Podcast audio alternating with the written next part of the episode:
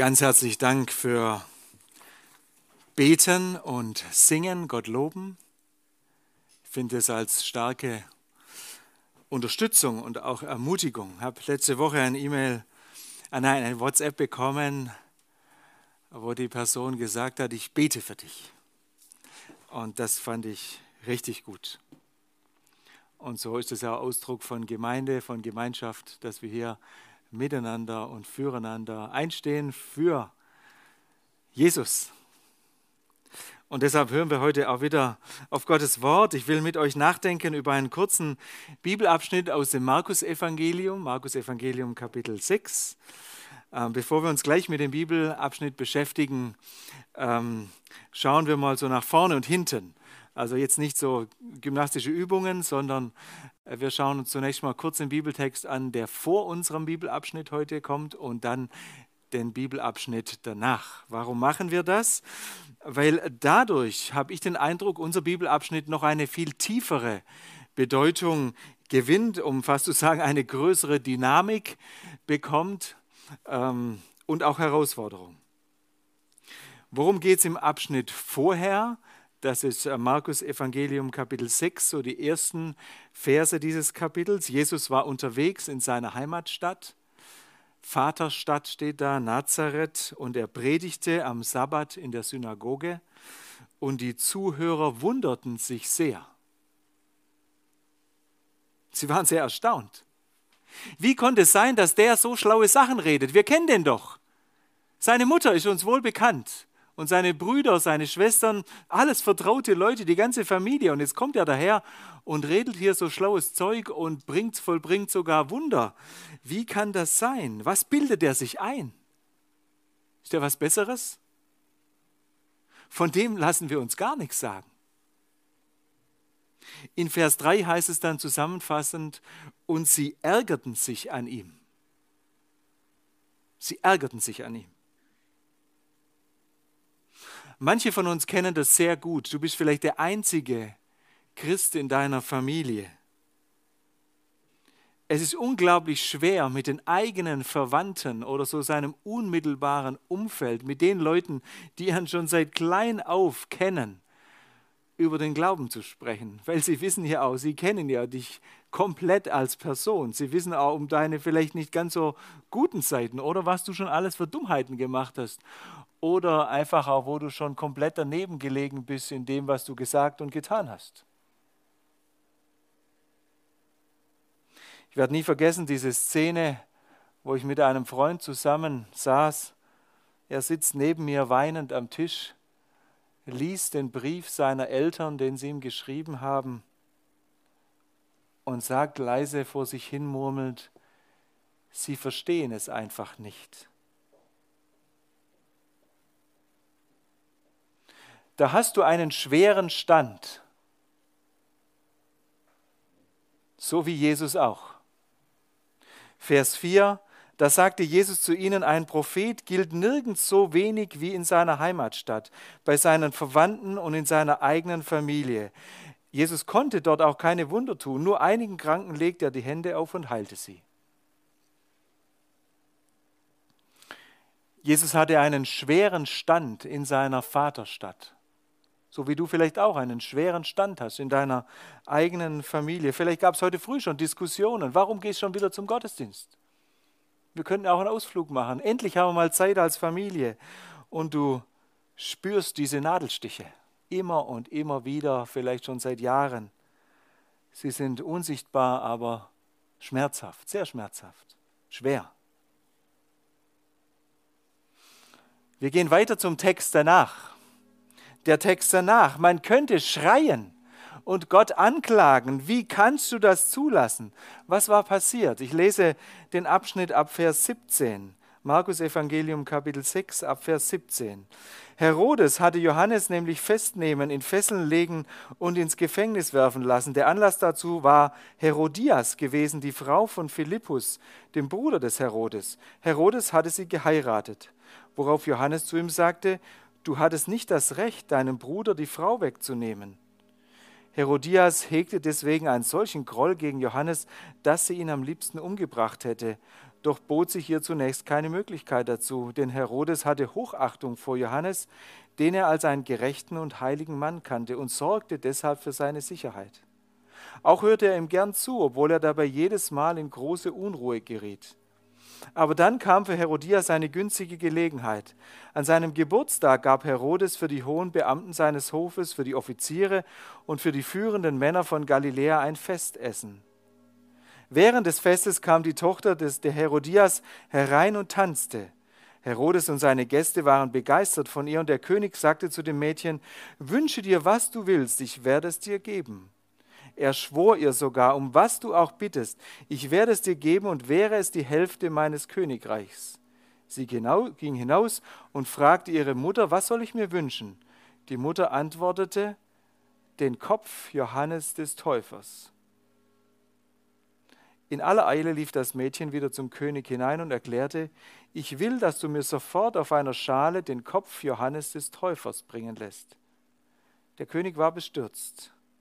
Doch weil er vor seinen Gästen einen Eid geschworen hatte, wollte er dem Mädchen die Bitte nicht abschlagen. Unverzüglich beauftragte er einen Henker, den Kopf des Täufers zu bringen. Der Henker ging ins Gefängnis und enthauptete Johannes. Dann trug er den Kopf auf einer Schale herein und gab ihn dem Mädchen, und das Mädchen gab ihn seiner Mutter.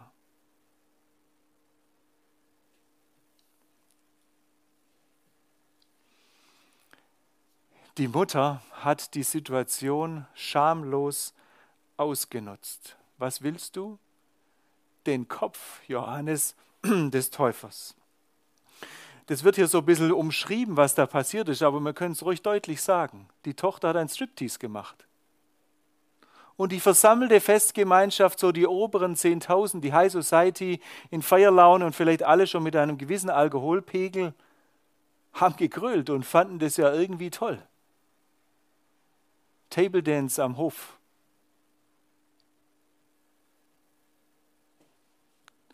Wegen dieser angetrunkenen Festversammlung und diesem hinterhältigen Spiel der Mutter musste Johannes sein Leben lassen. Ich könnte schreien. Und ich habe natürlich auch an den letzten Gottesdienst hier gedacht, vor einer Woche. Wir haben gebetet für die verfolgten Christen hier auf dieser Erde, die heute Ähnliches erleben. Wir haben für sie gebetet. So viel Leid, so viel Schmerz, so viel Unverständliches. Wie kann es sein, dass ein Familienvater einfach ermordet wird, weil er zur falschen Zeit am falschen Ort ist oder eben es nicht geschafft hat, sein Haus rechtzeitig zu verlassen oder er im Schlaf umgebracht wurde? Wie kann es sein? Und die Mutter jetzt mit vielen Kindern alleine zu Hause irgendwie die Familie durchbringen muss. Das ist so schwer. Es ist schwer. Und dann mittendrin unser Predigtext für heute, sicherlich nicht zufällig so angeordnet.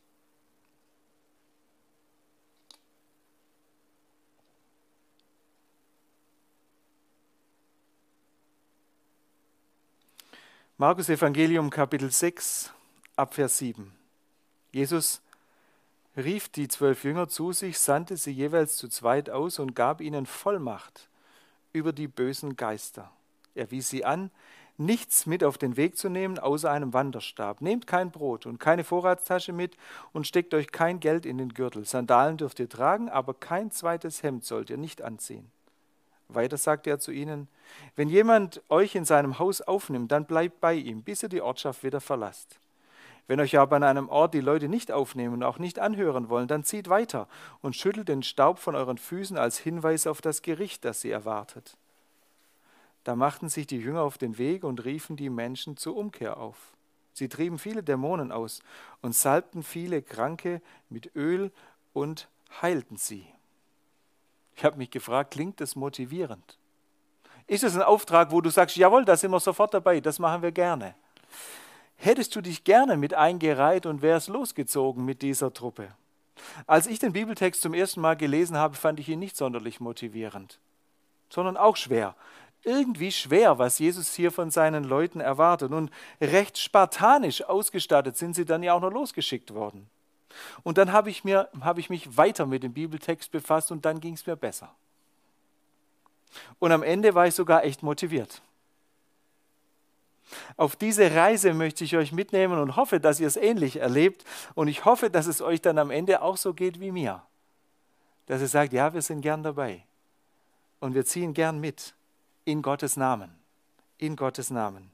Ein paar Gedanken zu dieser spartanischen Ausstattung. Dann klärt sich manches, glaube ich, auch, weil wir den Hintergrund nicht so wirklich verstehen und deshalb ein paar Erklärungen dazu. Der Stab.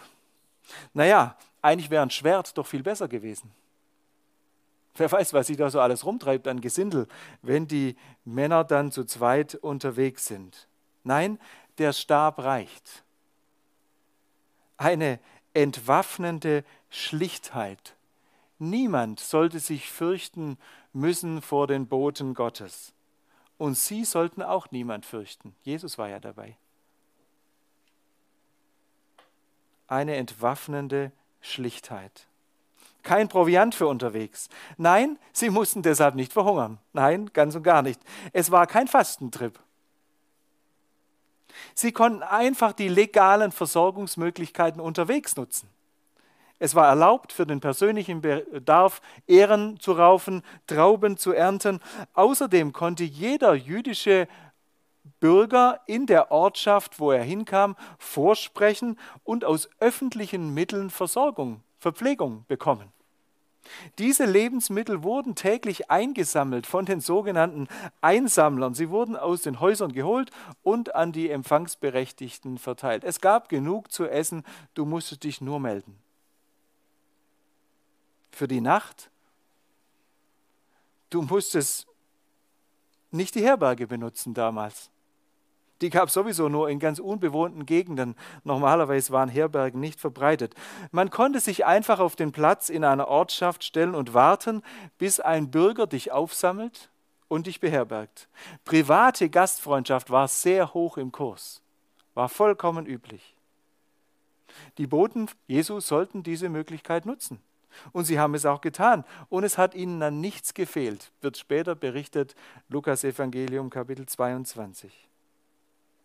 Sie sollten kein Geld mitnehmen. Naja, wie hat es einer geschrieben, kein Geld zu haben, dabei zu haben, ist immer noch der beste Schutz vor Straßenräubern. Da kann dir auch nichts genommen werden. Kein Geld mitnehmen. Sandalen. Barfuß gingen damals höchstens trauernde Menschen oder fastende Menschen, aber nicht die Freudenboten dieser guten Nachricht. Sie gingen nicht barfuß. Längere Reisen ohne geschützte Füße, das war nicht denkbar. Und das Normale war schließlich einfach auch für die Jünger ganz normal. Sie sollten ja nicht als indische Fakire hier irgendwie auftreten und auf dem felsigen Boden sich da irgendwie vorwärts tasten, sondern sie sollten als Prediger des Evangeliums unterwegs sein und deshalb sehr gerne ganz normal Sandalen benutzen. Ein Hemd genügt. Im Orient zeigte man, und das fand ich jetzt irgendwie originell, seinen Reichtum gerne durch die Kleidung. So weit, so gut. Aber die Leute meinten, je mehr Hemden ich übereinander anziehe, desto mehr Eindruck mache ich. Und manche haben es tatsächlich geschafft, mit zwölf Hemden durch die Gegend zu laufen. Bei den Temperaturen nicht unbedingt angenehm, aber was tut man nicht alles für den äußeren Eindruck bei anderen Menschen? Man wollte Eindruck machen bei anderen. Jesus sagt, habt ihr nicht nötig. Niemand sollte die Boden, Boten von Jesus beneiden aufgrund einer äußeren Erscheinung, sondern alles übertriebene Äußere war ja schlussendlich abträglich für die Botschaft. Auf die kam es an und nicht auf die äußere Erscheinung. Ein Prediger, von dem man weiß, dass er mehrere Privatjets daheim so im Hangar stehen hat, ist irgendwie unglaubwürdig beim Spendenaufruf und bei seiner Predigt. So war es damals schon, auch im kleineren Umfeld. Sie sollten auch nicht das Quartier wechseln. Das gehört sich nicht. Es gehört sich nicht, während man an einem Ort wohnt, in ein günstigeres Quartier umzuziehen. Deshalb nicht nur fromm reden, sondern auch anständig sein und die Gepflogenheiten damals einfach beachten. So, ihr seht, also wenn man ein bisschen den Hintergrund hat, dann wird es gar nicht mehr so spartanisch und man muss sich auch keine Sorgen machen um die Versorgung der Menschen, der Boten damals. Sie hatten genug. zum Inhalt der Mission. Und das habe ich vorher übersprungen. Und das ist ganz grundlegend und zentral. Und da wollen wir uns jetzt etwas damit beschäftigen. Jesus hat seinen Leuten die Vollmacht gegeben über, wie heißt es, die gottwidrigen Geistesmächte oder ander übersetzt über die bösen Geister. Das klingt für dich jetzt vielleicht zunächst wie dunkles Mittelalter oder irgendwie Geisterbahn. Lass es mich erklären, was Jesus gemeint hat. Und du merkst, es ist ganz grundlegend. Bis heute. Das allererste, womit Jesus seine Boten ausstattet, ist die Vollmacht, die unreinen Geister auszutreiben. Also das Wichtigste, was die Menschen tun sollten, die ausgesandt wurden, war nicht eine Lehre zu verkündigen, sondern Menschen den Kräften zu entreißen, die sie nicht mehr Mensch sein lassen. So wie es ursprünglich mal gedacht war. Anders formuliert, Jesus gibt den Menschen den Auftrag, befreit den geknebelten Menschen, dass er wieder Mensch wird dass er immer mehr so wird, wie der Schöpfer ihn gedacht hat und erschaffen hat. Als freier Mensch, als Mensch, der frei ist, eine Beziehung zu Gott wirklich einzugehen und zu leben, aktiv zu gestalten und nicht mehr gebunden und verstrickt und geknebelt ist in allerlei Abhängigkeiten und Süchte und Zwänge.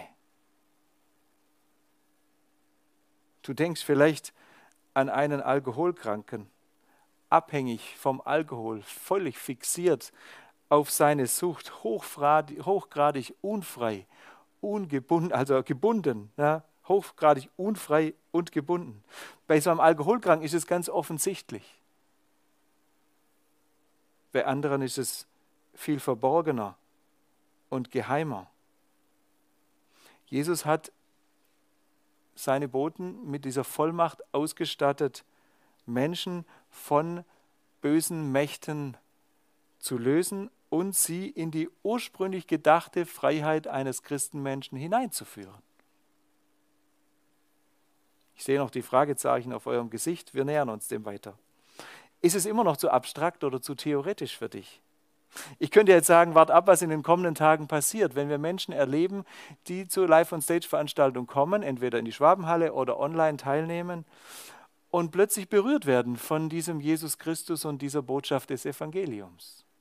Vielleicht gar nicht damit gerechnet haben. Aber irgendetwas berührt sie und sie merken, ihr Leben verändert sich. Etliche von ihnen werden das erleben, dass sich das Leben verändert. Und sie frei werden von diesem und jenem. Und die Palette ist groß und breit. Ich gehe davon aus, dass wir hier diese Geschichten hören werden und Menschen davon erzählen, was sich verändert hat in ihrem Leben. Überleg doch mal bei dir selber, was sich in deinem Leben verändert hat bis hierher und wie Jesus dich verändert hat in deinem Leben bis hierher. Hoffentlich kannst du da was erzählen und bist nicht mehr der alte und gleiche wie vor 30 Jahren noch. Also so zum ersten Mal Jesus begegnet bist und gesagt hast, ja, mit dem möchte ich was zu tun haben.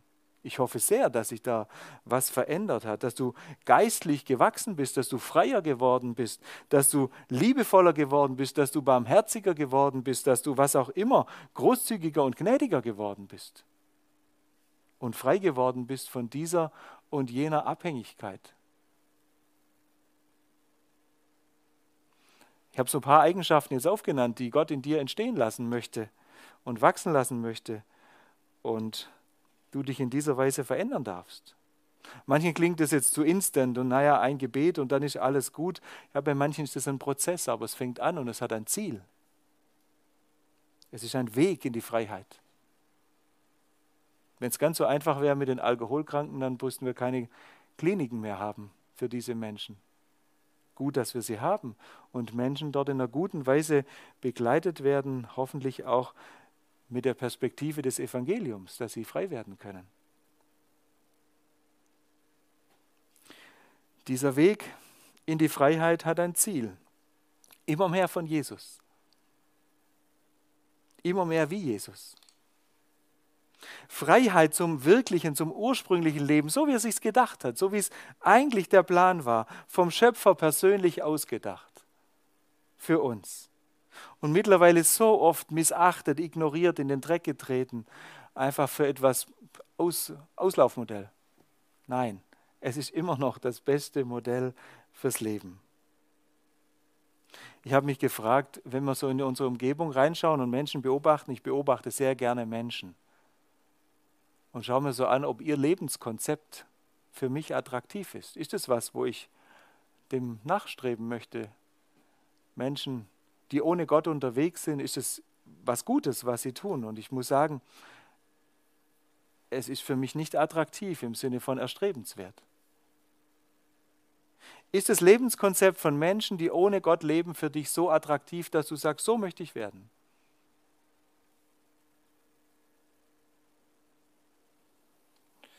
Vielleicht gehörst du ja zu denen auch, die sich gar nicht mehr entwickeln wollen.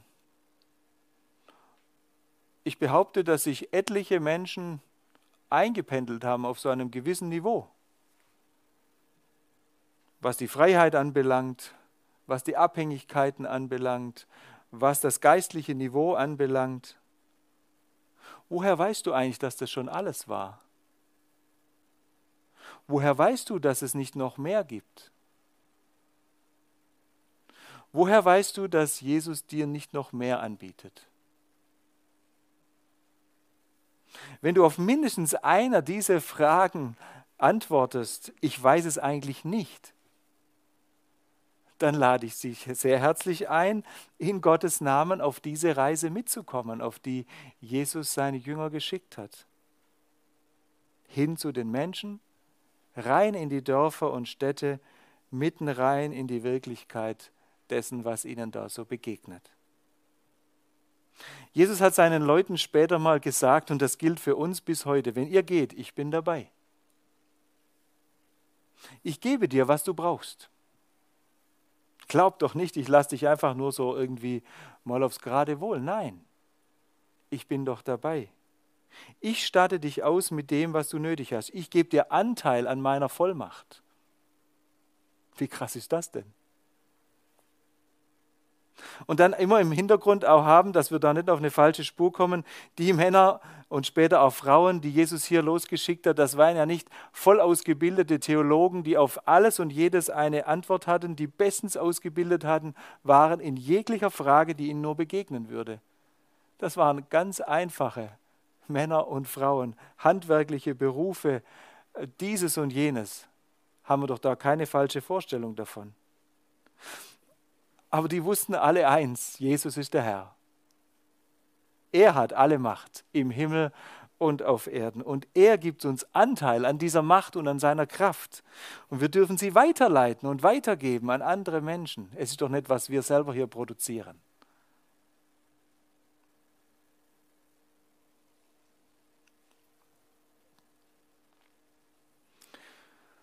Im Unterwegssein in dieser Reise, auf diesem Weg, dann selber ganz entscheidende Erfahrungen machen für unser eigenes Leben. Wir sind manchmal mit dem Eindruck, wir wollen Erfahrungen machen, so im Trockendock, und dann sammeln und dann irgendwann die mal ins Leben bringen. Ich habe den Eindruck, die Erfahrungen werden nicht im Trockendock gemacht, sondern die Erfahrungen werden im Leben gemacht. Wenn wir unterwegs sind, dann werden die Erfahrungen gemacht. Deshalb lade ich dich ein, auf diese Reise mitzukommen. Die Erfahrungen im Trockendock, mh, hm, eher schwierig. Es geht darum, unterwegs weiterzukommen im Glauben, freier werden im Leben, konzentrierter werden auf das Wesentliche, Unnötiges aussortieren oder ganz loslassen, ungute Bindungen kappen mit Gottes Hilfe. Das gilt auch für die Boten. Das gilt nicht nur für die Adressaten. Das meiste davon lernt man unterwegs und nicht hier drin in diesem Stadel. Ja, wir können es heute erleben. Wir werden es erleben. Wir erleben es. Wir stecken mittendrin. Menschen werden mit Jesus in Berührung gebracht. Letzte Woche habe ich mich wieder abends mit meinen Nachbarn zum Bibellesen getroffen. Es war so ein wunderbarer Abend. Miteinander. Ich, ich weiß nicht, ob ihr euch das vorstellen könnt. Ich habe mit den Nachbarn schon über alles Mögliche geredet, aber jetzt lesen wir miteinander Gottes Wort.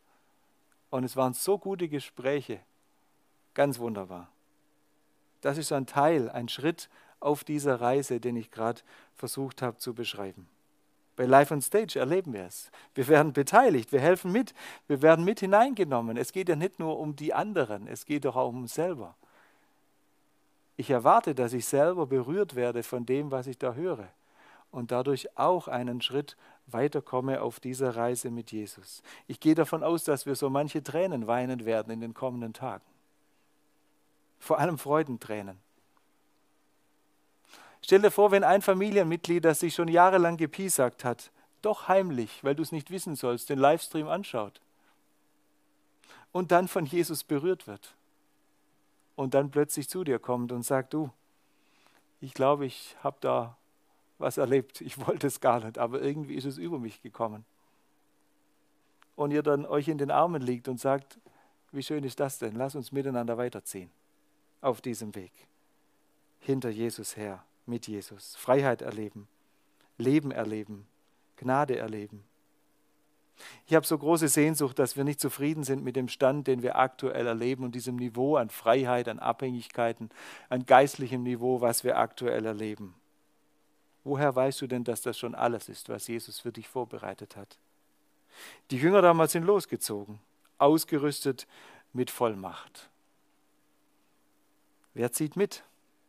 Wer betet mit um diese Vollmacht? Ich glaube, wir dürfen darum beten. Wer betet mit um den Segen Gottes? Ich bin super dankbar für diese Gebetszeit, die wir vorher hatten. Und dann sind wir wunderbar ausgestattet und ziehen hinein in unsere Stadt zu den Menschen, damit sie Gottes Freiheit immer mehr und mehr erleben. Um das geht's doch. Und wir dadurch selber auch immer mehr und mehr verändert werden. Darum geht's doch zu dem Menschen, den Jesus sich gedacht hat. Und er ist noch nicht am Ende mit dir. Ich habe dir einen kleinen Ausrüstungsgegenstand heute mitgebracht für deine Reise. Das ist so ein kleiner, ein kleiner Wanderstab. Ja, ein kleiner Wanderstab. Ähm, den darfst du mitnehmen als Erinnerung für diese Wanderung, auf der du unterwegs sein kannst, wenn du das willst. Als Zeichen dafür, dass du unterwegs bist mit Jesus. Und der dir alles gibt, was du brauchst. Und du erinnert wirst daran, dass du ihn brauchst. Manchmal piesackt der vielleicht so ein bisschen ne, durch die Hose oder so, je nachdem, wo du ihn hast. Dann wirst du wieder daran erinnert, dass du Jesus brauchst dass du Jesus brauchst mit seiner Kraft und seiner Vollmacht, seiner Vollmacht und seinem Segen. Mit Gott in diese Stadt, mit Gott in diese Zeit, mit Gott hin zu den Menschen. Wir machen jetzt zweierlei. Wir haben jetzt wieder Zeit der Stille und sehen dabei ein kleines Video, ein, wir hören ein Lied dabei, was das nochmal zusammenfasst und überschreibt. Und anschließend möchte ich gerne mit uns zusammen Psalm 23 beten. Dein Stecken und Stab trösten mich.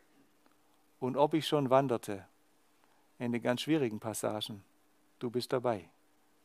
Das ist so ein Gebet, was vor langer Zeit von David gebetet wurde und es gilt genauso hier heute in unsere Zeit hinein. Deshalb jetzt dieses Lied und anschließend dieses Gebet miteinander. Amen. lade euch ein zum Beten. Psalm 23, könnt aufstehen hier im Stadel und wir beten miteinander. Der Herr ist mein Hirte, mir wird nichts mangeln. Er weidet mich auf einer grünen Aue und führet mich zum frischen Wasser. Er erquicket meine Seele. Er führet mich auf rechter Straße um seines Namens willen. Und ob ich schon wanderte im finstern Tal, fürchte ich kein Unglück, denn du bist bei mir. Dein Stecken und Stab trösten mich. Du bereitest vor mir einen Tisch im Angesicht meiner Feinde. Du salbest mein Haupt mit Öl, und schenkst mir voll ein. Gutes und Barmherzigkeit werden mir folgen mein Leben lang, und ich werde bleiben im Hause des Herrn immer da. Amen. Lieber Herr, danke für diese Perspektive. Du bist der gute Hirte. Du bist dabei auf den Wegen, wenn wir unterwegs sind, wenn du uns aussendest. Hinein in unsere Städte, in unsere Stadt, hin, hin zu den Menschen. In der kommenden Woche jetzt auch und in den kommenden Tagen ganz besonders auch zu Live on Stage. Danke, dass du weißt, wie es werden wird. Du kennst die Menschen, die kommen werden und du weißt schon, wen du berühren möchtest. Danke, dass wir dabei sein dürfen. Danke, dass du uns gebrauchst. Danke, dass du uns Kraft schenkst und Vollmacht. Wir brauchen so dringend. Danke, dass du uns nicht allein lässt. Amen.